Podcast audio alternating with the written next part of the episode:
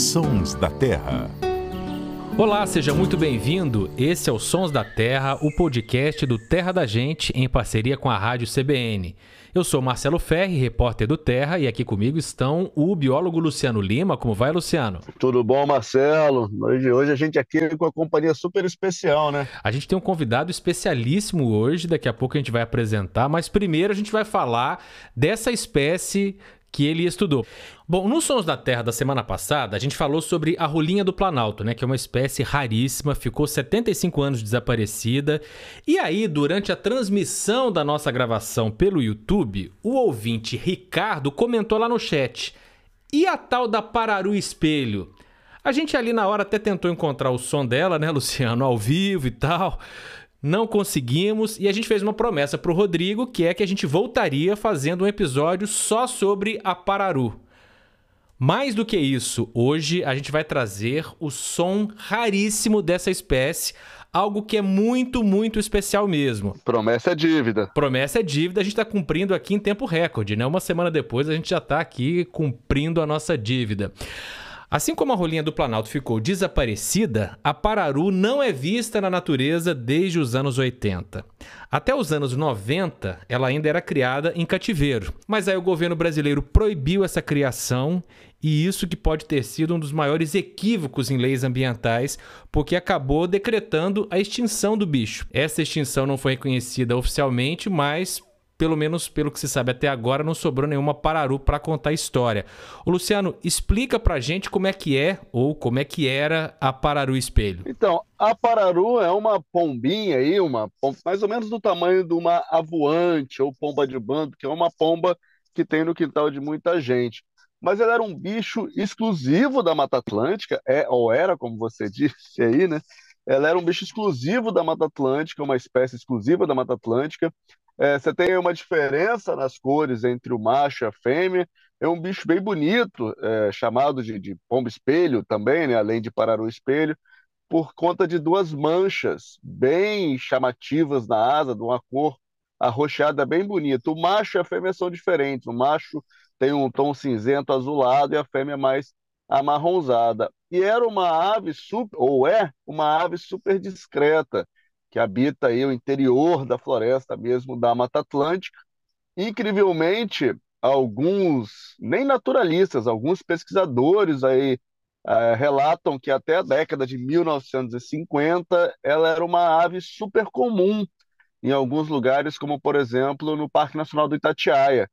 É, e ela ficava especialmente abundante porque ela dependia de um recurso específico, que ela se alimentava especialmente de sementes de algumas espécies de bambu, bambus nativos da Mata Atlântica, também chamados de taquara, né?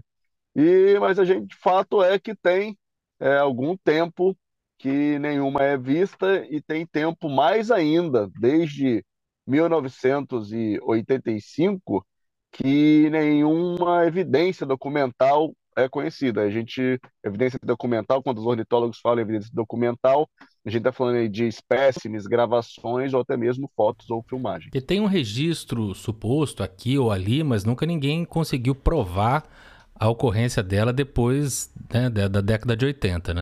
Exatamente. É, e existem pouquíssimas fotos da Pararu Espelho, quase todas em cativeiro, e até pouco tempo não havia nenhuma gravação do som dela. Até que o biólogo Carlos Araújo, que é especialista em bioacústica, fez um trabalho incrível. O Carlos Keller, que é um criador, uma pessoa que criou em cativeiro a Pararu por mais ou menos uns 30 anos, achou em um vídeo, numa fita VHS, o sonzinho da Pararu lá no fundo entregou para o Carlos. E a partir daí você fez o que, Carlos? Você que está aqui com a gente, seja muito bem-vindo. Obrigado, gente. Um prazer estar aqui com vocês. É, aí eu tratei o som, né? Eu fiz, fiquei bastante tempo tentando extrair a informação que a gente tinha é, daquele som que estava é, muito ruim, qualidade VHS. Imagine o que é uma fita VHS é, e o som de fundo, né? Não foi a intenção gravar aquele som dela. Então o som estava muito baixo, muito ruim e, e, e aí consegui é, fazer o que dava com o som aí. É, fui no limite do, do, do, meu conhecimento aqui de, de, de áudio para conseguir extrair a informação que a gente ter, queria, né? E aí a gente vai ouvir agora esse som inédito da Pararu Espelho. É algo muito, muito raro mesmo.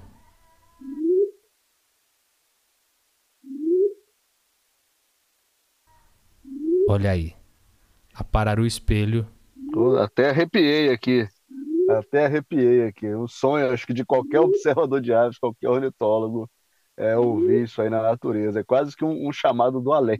E Carlos, de, de que forma que vocês pretendem utilizar o som para tentar reencontrar a Parar o Espelho, se é que ela ainda existe em algum ponto perdido aí na Mata Atlântica? Bom, a gente tem. É, esse som, ele, você vê que ele está um pouco digitalizado, né? Ele passou por um, uma série enorme de processos para conseguir extrair a informação dele, e isso deixa resquício digital, né? Então você vê que ele está um pouco sintetizado. Mas, para o que a gente quer, funciona bem. É, eu tenho aqui também é, tentado desenvolver uma forma de criar um som um pouco mais orgânico com isso. Então, eu estou tentando aprender a tocar a Parorô Espelho, né? Assim, com aqueles é, pios, não sei se, enfim, são alguns apitos que têm é, dá a possibilidade de você emitir frequências e modulações, né? Incrível. E aí eu tenho aqui tentado é, tocar, só que a minha técnica ainda não está boa, tem que aprender a tocar a pomba né? para conseguir gravar. É, acho que agora consegui um pio que é, que é possível fazer isso. Então isso é uma coisa. É, a gente passa então pela criação de um som é, que seja mais natural, né, é, para os bichos responderem em campo. E a ideia é, em algum momento esse ano ainda, distribuir esse som entre os observadores de aves. Né? Enfim, é para fazer playback, as pessoas podem fazer isso. Mas em paralelo a isso, o que a gente vai fazer com essa gravação que eu já tratei é usar ela como um modelo de busca para conseguir varrer. Uh, enorme quantidade de gravações e detectar se existe algum canto parecido com aquele nas gravações. Né? Então, desde 2021, a gente tem gravado o um ambiente aqui é, em Foz do Iguaçu e Misiones, aqui na Argentina. Então, é um dos pontos em que a gente acha que a espécie é mais provável de, tá, de, de ocorrer. Né? É, é, é alguns modelos ecológicos apontam para essa área aqui. Eu estou em Foz do Iguaçu é, como uma área é, zero, como uma área de, de extrema importância para localizar essa espécie. Então, a gente tem mais ou menos menos 500 pontos já gravados e estamos terminando de desenvolver aqui esse algoritmo de busca para é, usar ele como modelo. Então, o nosso algoritmo usa, usa, esse som como modelo na busca, então, nessa quantidade, é, enfim, são acho que 500 mil minutos que a gente já está chegando aqui. Deixa eu ver se eu entendi. Vocês espalham gravadores por esses ambientes, esses gravadores captam o som do ambiente e aí a inteligência artificial, o computador vai tentar comparar esses sons gravados com essa gravação que você tem da Pararu. É mais ou menos isso? É mais ou menos isso. A gente não está falando muito de inteligência artificial, a gente está falando de é, similaridades de é, sons eu tenho um som modelo e eu vou correr ele por um, é, por um som e vou avaliar o quão similar um som é do outro. Não é um, exatamente um processo de aprendizagem, enfim. Ele é uma técnica um pouco mais antiga que chama correlação cruzada. Né? E aí, uma das coisas que a gente tem feito desde 2021, o Luciano falou que a, a espécie depende de, de, de, taquara, né? A gente tem acompanhado as florações das taquaras aqui. A gente teve uma de Guaduatrine, que é uma das espécies que é, é, espera-se que essa paruru se alimente, né? E a gente acompanhou, então, desses 500 pontos que eu estou falando, 60 deles são é, é, ao longo de, flora, de uma frutificação e de floração dessa, dessa guaduatrinho Yatevó, que chama em Guarani, né? E a gente tem, então, é, acompanhou a floração e frutificação de um grande conjunto de dados. E aí vamos procurar é, nesses pontos de alimentação, é, enfim, para maximizar nossa chance, né? E, Carlão, você tem uma ideia de mais ou menos quantas horas de gravação vocês vão conseguir analisar com esse método? E aí também para deixar mais claro para os ouvintes, é, na verdade, acho que o que o programa busca é uma representação gráfica do som, é isso mesmo? Eu estou falando besteira. É, você pode fazer por espectrograma, então seria mais ou menos isso, Lu. Tá. E aí é, é, a gente busca exatamente isso. É, você tem um sonograma e seria um sonograma similar àquele. Entendi. Momentos da gravação da paisagem que, o, que o som tem uma estrutura de distribuição de energia similar àquela que é, do modelo que eu estou dando para o programa. Esse é, esse é, um programa que a gente está desenvolvendo. A gente começou para desenvolver para Paruru e aí teve que é, às vezes a gente toma uns caldos na ciência, né? Eu tomei um caldo desse programa, voltei atrás, parei de trabalhar com a, com a, com a claraves, é, para claraves agora, né? Sim. E aí fui trabalhar com outras espécies ameaçadas. Então a gente tem hoje esse modelo desenvolvido para é, nemósia, para rolinha do planalto, né? Enfim, e para choquinha das alagoas. Então são três espécies extremamente ameaçadas que os modelos já funcionam. A gente tem. A nemósia é a saída apunhalada. A né? saída apunhalada, exatamente. Então, é, já funcionam os modelos. A gente teve que fazer isso porque são espécies que a gente sabe que existem em campo. Sim. Então, a gente tinha como avaliar e testar. Sim. Porque o que aconteceu com a gente foi muito engraçado. Porque eu coloquei, fiz o modelo, testei, botei para rodar em 100 mil minutos. E aí rodou E aí, é, em dois conjuntos de dados, um dele deu 20 mil detecções, eu, caramba, que legal. E aí era o, helicóptero que passa aqui em Foz do Iguaçu, no Parque Nacional, e aí. Nossa! 20 mil detecções, imagina. Cada passada de hélice é uma detecção dele, foi um terrível. E o outro não deu nada. E aí a gente fica na dúvida, né? Esse foi o caldo que eu tomei. Mas será que meu modelo não funciona? Ou será que é, a espécie não existe, né? É, Pode ser as duas coisas. Eu não tive detecção. Então eu tive que dar um passo atrás. E aí, primeiro, a gente trabalhou então com essas espécies aí que a gente entendeu. Então o modelo funciona. Porque a gente testou com essas três espécies aí é que também precisavam desse tipo de modelo, né? Então, assim, não foi trabalho perdido. É, esse, esse trabalho está submetido agora.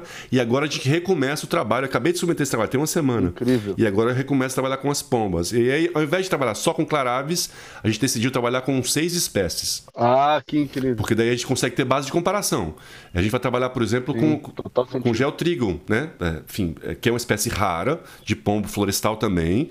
E aí, se a gente começa a detectar muito geotrigon violácea em campo e não detecta claraves, quer dizer, meu modelo funciona, só não tem claraves. Tem violácea, não tem claraves. Mas espera aí, vamos explicar para o nosso ouvinte que não está entendendo do biologuês o que, que é claraves, são famílias de aves, né? Só para ser um pouquinho menos técnico. Eu boto dois biólogos para conversar aqui nos Sons da Terra. É... Esperava o quê, né? então, então, você bota dois biólogos, ornitólogo e amigo. A gente já tá Carlão a gente já tá Carlão e Lula. Então, então a, a Claraves é um nome carinhoso aí que a gente usa, que na verdade era um antigo gênero a qual pertencia a Pararu espelho, que agora virou Paraclaraves. Por isso que tipo, os biólogos adoram mudar os nomes dos bichos, né? Então agora é Paraclaraves. É, e a Geotrigon violácea que ele está falando é a Juriti vermelha, que é outra pomba aí super cobiçada pelos observadores de aves, que é um bicho de florestas super, super preservadas. Eu mesmo, em 25 anos passarinhando, eu vi na Mata Atlântica, eu vi Juriti Vermelha duas vezes. Então é uma é ave bem rara e, incrível. Então, traduzido aí os, os nomes.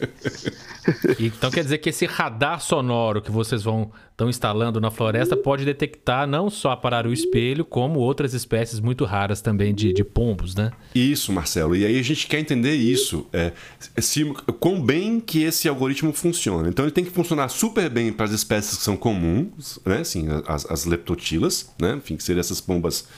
É juriti, leptotila também, né, Lu? Eu não sou bom de nome comum. Isso, é, é, leptotila é juriti. É juriti pupu e, e a Juriti. E aí, é, então, essas duas espécies que são super comuns, você sempre vai no mato vai escutar, são, são seis espécies de, de pombos florestais, né? As, as Geotrigon, então, que seria essa, essa Juriti vermelha e, e, e, a outra que eu também não sei, a Montana, eu não sei também, eu não, eu não sou bom de nome comum. Sem problema. Geotrigon Montana é a pariri. Pronto. E a pariri, então são, es... então são espécies comuns, espécies mais raras, né? E aí a nossa espécie alvo, que é a, a, a paraclaraves, então, que seria a ideia. Então, você tem uma ideia de já testar. O modelo funciona, então vai ter que detectar bem as espécies comuns. Ele funciona para detectar espécies raras, e aí vai ter que detectar essas espécies raras. E aí sim eu tenho uma base para dizer que se eu não detectar essa espécie em 500 pontos de amostragem, incluindo uma série grande de pontos onde você tem é, frutificação de bambu, então essa espécie provavelmente está extinta aqui na região. E Carlão, tem um desafio maior pelo canto das pombas ser super grave na hora que você vai analisar, isso é uma dificuldade extra ou não? É só mais um som, você consegue fazer seu modelo entender isso? É, uh, tem. É, as pombas não são o melhor modelo para você fazer detecção por template match, né? por, por modelo de áudio, né? Enfim, porque ele tem um som grave e o ruído normalmente ele tem um espectro grave também. Né? O ruído também, o ruído de, de, de estrada, essas coisas, normalmente são graves. Mas nas áreas que a gente trabalha, não tem muito ruído. Eu estou falando, enfim, é, 60 desses pontos, por exemplo, estão lá na, na, zona intangível do parque. A gente vai de helicóptero, bota, então não tem ruído. Enfim, é basicamente mato. Entendi. Enfim, são essas áreas aqui intangíveis aqui do Parque Nacional. E aí tem de tudo, né? A gente não sabe direito o que a gente vai encontrar, porque é isso. A ciência é sempre aquela coisa de você bota para rodar e só vai entender esses problemas depois, né? A gente está agora é, com, alguns, com algumas ferramentas prontas para a partir do momento que a gente bateu com um problema, a gente consegue contorná-lo mas é, pode ser que venha alguma coisa nova, né? Sempre tem alguma coisa nova. Carlos, diz pra gente exatamente onde que você está trabalhando? Eu tô, eu tô aqui é, na fronteira, né? Em Foz do Iguaçu. Eu trabalho na Argentina, no Instituto de Biologia Subtropical é, na Argentina. Eu faço um pós-doc lá exatamente com esses detectores para detectar espécies é, raras e ameaçadas. Esse, assim, então... Sim, mas você disse que é um parque nacional. Não, aí eu tô na fronteira. Hum. Aí aqui tem o Parque Nacional de Foz do Iguaçu, ah, que é, que é assim, é o maior fragmento que a gente tem de, de, de semidecidual, enfim, dessa Mata Atlântica de interior, né? Porque tudo foi devastado, sobrou aqui. E em Missões que tem, é, deveria ser um exemplo para a gente de conservação, porque eles têm, a província de Missões tem 55% da mata em pé ainda, o que para a gente não, enfim, é, não tem base de comparação, né? No termos de Mata Atlântica em especial. É, essas Mata Atlântica de interior então, porque você tem basicamente o Parque Nacional de Foz do Iguaçu, você tem aqui uma reserva pequena aqui de Perobas, e tem o Morro do Diabo, e acho que é basicamente, de fragmento grande, é basicamente isso. É. A Pararu Espelho, ela ocorria desde o sul da Bahia até a Argentina, né? É, por que, que vocês acreditam hoje que essa espécie ainda possa estar viva nessa região que você está atuando ali na fronteira do Brasil com a Argentina? É, dessas matas de interior, é, esse lugar que eu tô é o, é o, lugar que tem mais fragmento. Assim, é, não é o lugar que tem mais, acho que é o único lugar que você tem fragmentos. Então a espécie está aqui ou ela não está no interior do, da Mata Atlântica. É, enfim, não tem muita opção. É uma espécie que. É, é, difícil isso, né, Marcelo? Porque é uma espécie, conforme vai ficando rara, vai ficando mais difícil de detectar a espécie. Então, é, como é que você sabe que a espécie é só rara e não detectou ou a espécie não existe mais na natureza, entende? Esse, esse passo é um passo super delicado de dar. E é isso que a gente quer dar ferramenta para dar ou não dar esse passo, né? Assim, quer dar, fazer um grande esforço de amostragem, um grande esforço de análise de dados, esperando que encontre. E se você não encontra, assim, ó, a gente fez esse grande esforço, e não encontrou. Quer dizer, é uma evidência a mais de que a espécie não estaria por aqui. Mas é uma espécie nômade, né? Enfim, que não está no mesmo lugar o tempo todo. Você tem locais aqui, por exemplo, esses locais que a gente vai no Parque Nacional do Iguaçu, são locais que é, acho que nunca teve trabalho de ornitólogo lá dentro. Enfim, eu sei, eu sei de uma expedição que o Straub fez, acho que no início dos anos 2000, que desceu o Rio Floriano e é basicamente isso que a gente tem de formação nessas áreas, entende? Então, esses gravadores que a gente está colocando, que a gente tem colocado nessas áreas, para além de buscar a, a, a, enfim, a Paruru espelho, né? Enfim, a gente está buscando outras espécies ameaçadas, entender o que, que representam essas áreas intangíveis do Parque Nacional é, para é, conservação, né? O, que, que, o que, que significa ter esses grandes fragmentos que a gente tem nessa região aqui, e aí incluindo a Argentina também, porque o Parque da Argentina também é gigantesco e a gente tem é, começado também a fazer expedições para entrar mais, porque a gente fica muito mostrando na borda, né? E é difícil ser para o coração de um parque. E é isso que a gente está tentando fazer. Ir para o coração do parque e deixa nosso ouvido lá, o que a gente chama de zoovido, né? É, que fica gravando lá os bichos lá é, dois meses e depois a gente volta e coleta esses dados. E você está sempre coletando dados. Estou aqui trabalhando e meus gravadores estão em campo hoje. Eu tenho 20 gravadores em campo coletando dados. Não, e, dando um exemplo de como isso que o, que o Carlos está falando é importante, vocês terem uma ideia. Eu vou fazer uma outra, nós vamos viajar para outro lugar, mas a famosa Chapada do Araripe, lá no Ceará, era um lugar que foi muito visitado por ornitólogos, até que um ornitólogo especial visitou uma área do parque que os ornitólogos não davam muita bola, que é o Weber Girão, e lá ele descobriu o soldadinho do Araripe. Então, às vezes, mesmo uma área que a gente vai bastante, pode ter lugares que não são amostrados. Agora você imagina um parque gigante igual esse que eles estão trabalhando, que é a Foz do Iguaçu. É, a própria é, Rolinha do Planalto é, foi um, um, erro de percurso, né? O, o pesquisador se perdeu e, Exatamente. E, e, por acaso encontrou essa raridade. Escutou aquele som diferente e foi atrás. Né? Exatamente. Né? Na gravação do episódio anterior, o Pedro Develay, que é diretor da Save Brasil, estava com a gente, o Luciano também, os dois ali é, é, discordaram um pouco em relação à expectativa da existência é, da Pararu Espelho ainda no ambiente. O Luciano é um pouco menos é, esperançoso de que ela ainda exista, o Pedro um pouco mais esperançoso. E qual que é a sua opinião, Carlos? Há a possibilidade da gente ainda encontrar esse bicho na natureza? Eu, eu, eu gosto muito do budismo, né? Eu acho que a, a felicidade está no caminho. ótima é saída, ótima saída. Ótima resposta. É, acho que assim, o desenvolvimento desses métodos é, por si, acho que é um grande avanço na ciência. E é isso que me, que me empolga, Com sabe? certeza. E a aplicação disso para fazer conservação na prática é algo que para mim é extremamente excitante. Então, é, por exemplo, a gente foi atrás da Paruru, já desenvolveu um método, o meio do caminho a gente já desenvolveu para três espécies que são extremamente ameaçadas, né? Que é a, a, a saída apunhalada, é, a choquinha das alagoas e, e a, a rolinha do planalto. Essas espécies somadas não dão 50 indivíduos. Então, assim, um, né, um manejo urgente é encontrar novas populações. Então, eu, eu acabo de fornecer para a SAVE, é, para o Instituto Marcos Daniel, para o Parque das Aves, uma ferramenta que pode ajudá-los e muito né, no aumento de escala da procura desses animais. Então, é, isso por si só já me deixa muito feliz, entende? E aí vamos usar essa ferramenta aqui é, para procurar a, a, a Paruru Espelho, né? E aí você tem uma coisa que é o seguinte: no processo, eu estou amostrando áreas que não sim, que nunca foram amostradas do ponto de vista ornitológico. Então, é, o processo me gera uma quantidade de dados, não só sobre, sobre a, a paruro, mas sobre o conjunto de espécies que estão ali, que são maravilhosos. Né? E aí, então, é, é o caminho me interessa muito também. É, se a gente vai encontrar espécie ou não, é, enfim, eu acho que faz parte da ciência. É, Acho que se a espécie estiver aqui, a gente aumenta muito a chance de encontrá-la, né? Porque você vai procurar em, sei lá, quantos pontos que a gente vai rodar isso no final do ano, mas imagino que pelo menos os 550, 600 pontos a gente chegue.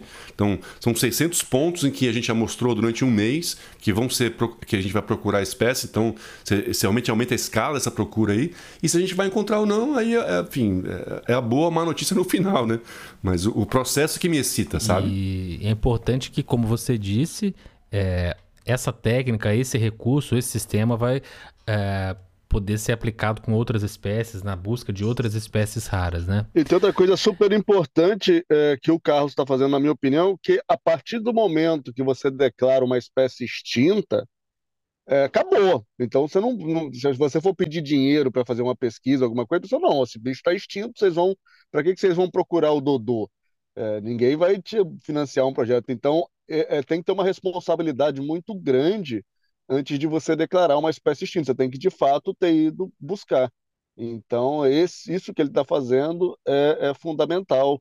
É, e é o que faz a gente ter um pouco de esperança, mas ao mesmo tempo é o que pode deixar a gente com responsabilidade dizer se ela está extinta ou não. É, ter certeza absoluta que ela está extinta, né? Assim como o Dodô, essa ave que você citou aí, que foi extinta da natureza, infelizmente pela mão do, do homem, né? É isso aí, nós ouvimos o biólogo Carlos Araújo, que é especialista em bioacústica, está fazendo um trabalho incrível ali na fronteira do Brasil com a Argentina. Carlos, muito obrigado por participar aqui com a gente, parabéns pelo trabalho e esperamos novidades. Obrigado, Marcelo, obrigado pelo convite e, e sempre que precisar estou por aqui, adoro conversar. Você vê que se deixar aqui, eu fico a tarde inteira. Sou muito parecido com o Luciano aqui. Tiver uma cervejinha, então a gente vai até amanhã aqui conversando de passarinho. Obrigado, gente. A gente que agradece. Luciano Lima, valeu, até a próxima. Um abraço, gente, até a próxima. É isso aí. Se você quiser ver algumas fotos raras da Parar o Espelho, elas estão lá no nosso Instagram, o arroba Terra da Gente. Se você curtiu esse episódio, quer ouvir de novo, compartilhar, é só entrar no seu agregador de podcasts preferido ou no terradagente.com.br. A gente volta na próxima quinta-feira. Muito obrigado e até lá. A edição e sonorização foram do Samuel Dias. Thank you.